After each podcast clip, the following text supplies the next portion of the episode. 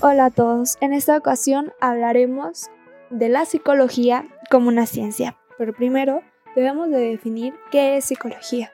Bueno, viene del griego psique y logos, que significa alma o estudio, en sí el estudio del alma, que posteriormente también estudiaría la mente.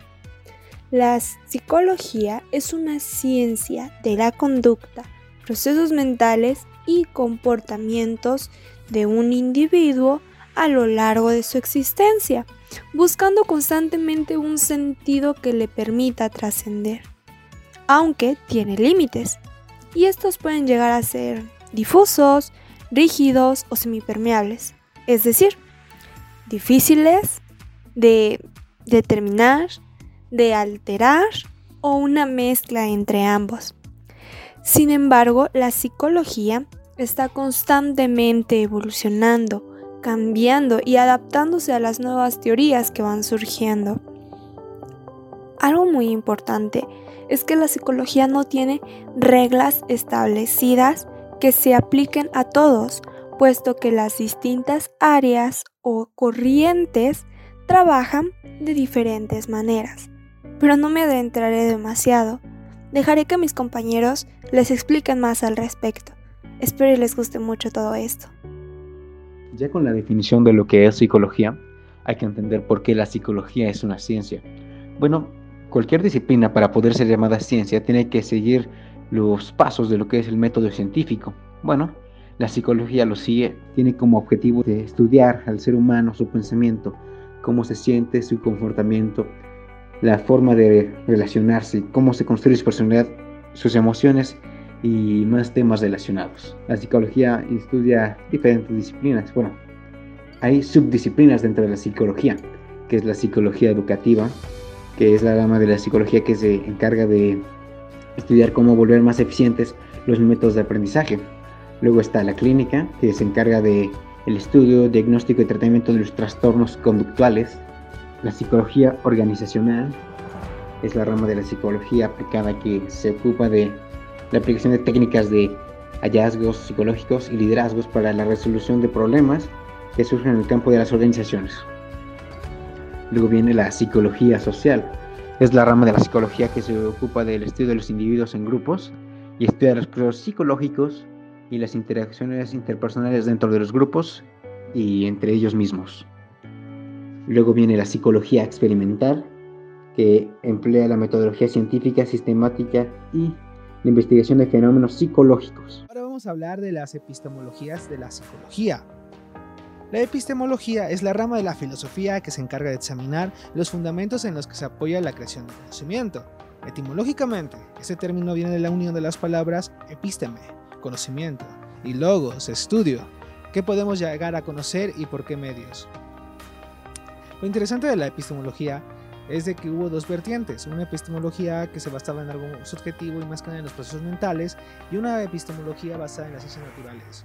Ese intento por naturalizar la epistemología ha sido objeto de prolongados debates en los últimos años, cuyas principales manifestaciones fueron recogidas por Hirari Combet. Dentro de la psicología, el más coherente esfuerzo por construir una epistemología empírica es el realizado por B.F.N. Skinner.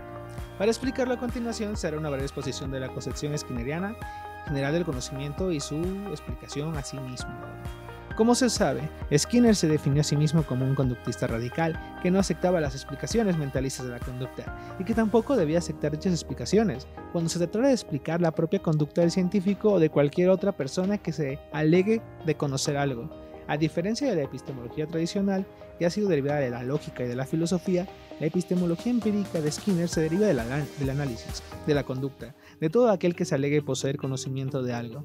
Frente a la concepción tradicional de conocimiento en términos de representación a copia del mundo, Skinner ofrece la concepción alternativa del conocimiento como una forma de acción. En ese sentido señalado. Hablemos del conductismo, este gran aporte que elevó a la psicología a una ciencia positiva y que sea considerada una ciencia exacta actualmente. Recordemos que dentro del régimen positivista, todo aquello que se pueda comprobar con el método científico es una ciencia exacta, es una ciencia comprobable. Y el método científico recuerden que se deriva de la observación, el análisis y el repetir la misma conducta a través de las mismas variables. En este caso el conductismo, condicionamiento clásico, el cual es un proceso de aprendizaje mediante el cual se asocia un estímulo inicial, por ejemplo, el olor a comida, que provoca en el organismo una respuesta incondicionada regular inmensurable, por ejemplo, salivación, con un evento neutro, por ejemplo, un ruido, que no provocaba respuesta antes del condicionamiento. Luego de varias presentaciones en contigüidad espacio-temporal, el evento neutro adquirirá las funciones del estímulo inicial, provocando la misma respuesta que aquel. De este modo, un ruido podría terminar evocando en la salivación del organismo. Un ejemplo en nuestro día a día del condicionamiento clásico sería cuando a tu perro le das de comer. Después de mucho tiempo, si tú haces sonar el plato de comida del perro, él se dará cuenta que cada vez que suena ese plato empezará sabrá que va a comer, entonces su organismo va a empezar a salivar, mover la cola, porque él ya sabe que cuando escuche el ruido, plato de comida, él va a comer. A contraparte, el condicionamiento operante, el cual influye en todos los animales y humanos, que recordemos que gracias a Darwin, que destronó a esta idea del ser humano casi divina y la bajó al terreno de lo animal, logró que esto se aplicara a todo, porque recordemos, los, los humanos también somos animales, solo que animales racionales. Ya se ha mencionado las áreas de estudio de la psicología. Ahora veremos los campos de aplicación. El psicólogo experimental, desde la perspectiva laboral, participa en instituciones y empresas donde exista una infraestructura que permita hacer investigación, ya sea de campo o de laboratorio. En el área de la psicología clínica, el psicólogo no solamente trabaja en instituciones hospitalarias, sino que participa cada vez más como agente de cambio y promotor de la salud mental en el ámbito comunitario. En el área de la psicología educativa, con frecuencia los psicólogos participan en el terreno educativo mediante la orientación vocacional y educativa.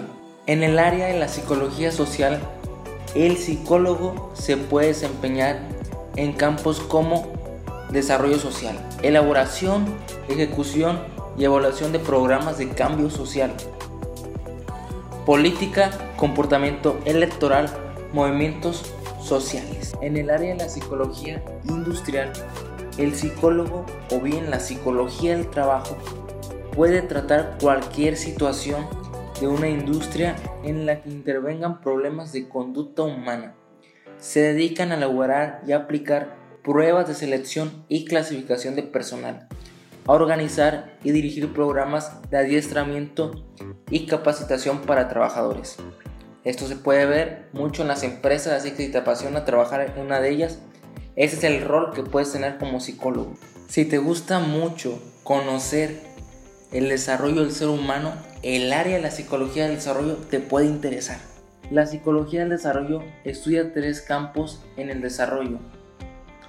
Campos biológicos, desarrollo físico del cerebro y del cuerpo, campo cognitivo, evolución de los procesos mentales y capacidades para aprender y solucionar problemas, campo psicosocial, relaciones e interacciones del individuo con sus padres, familia, amigos, entre otros, así como el desarrollo de valores morales, éticos o filosóficos culturales o filosóficos culturales.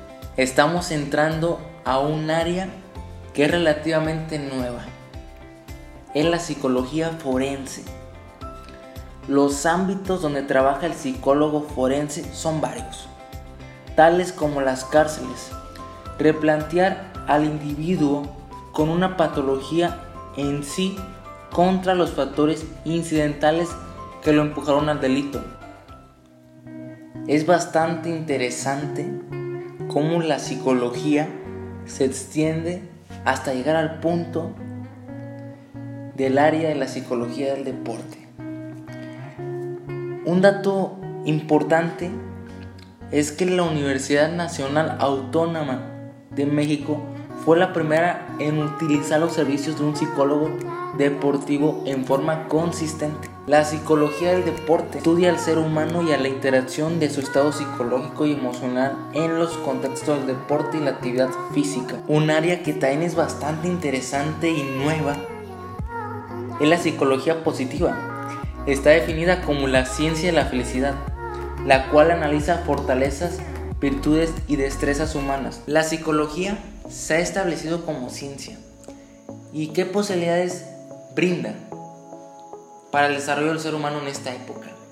Siento que la psicología nos ha ayudado a tener una mejor calidad de vida, a tener una mejor gestión de nuestras emociones, nuestros pensamientos, nuestra forma de actuar. Y hay muchas cosas aún por descubrir, como por ejemplo las enfermedades mentales que algunas todavía no se puede identificar la causa principal de esa enfermedad, pero al ritmo que vamos, siento que la psicología va encaminada a encontrar una causa exacta de alguna determinada enfermedad que está afectando a la calidad de vida del ser humano y ir previniendo eso pues va a mejorar considerablemente el bienestar, la salud de cada ser humano.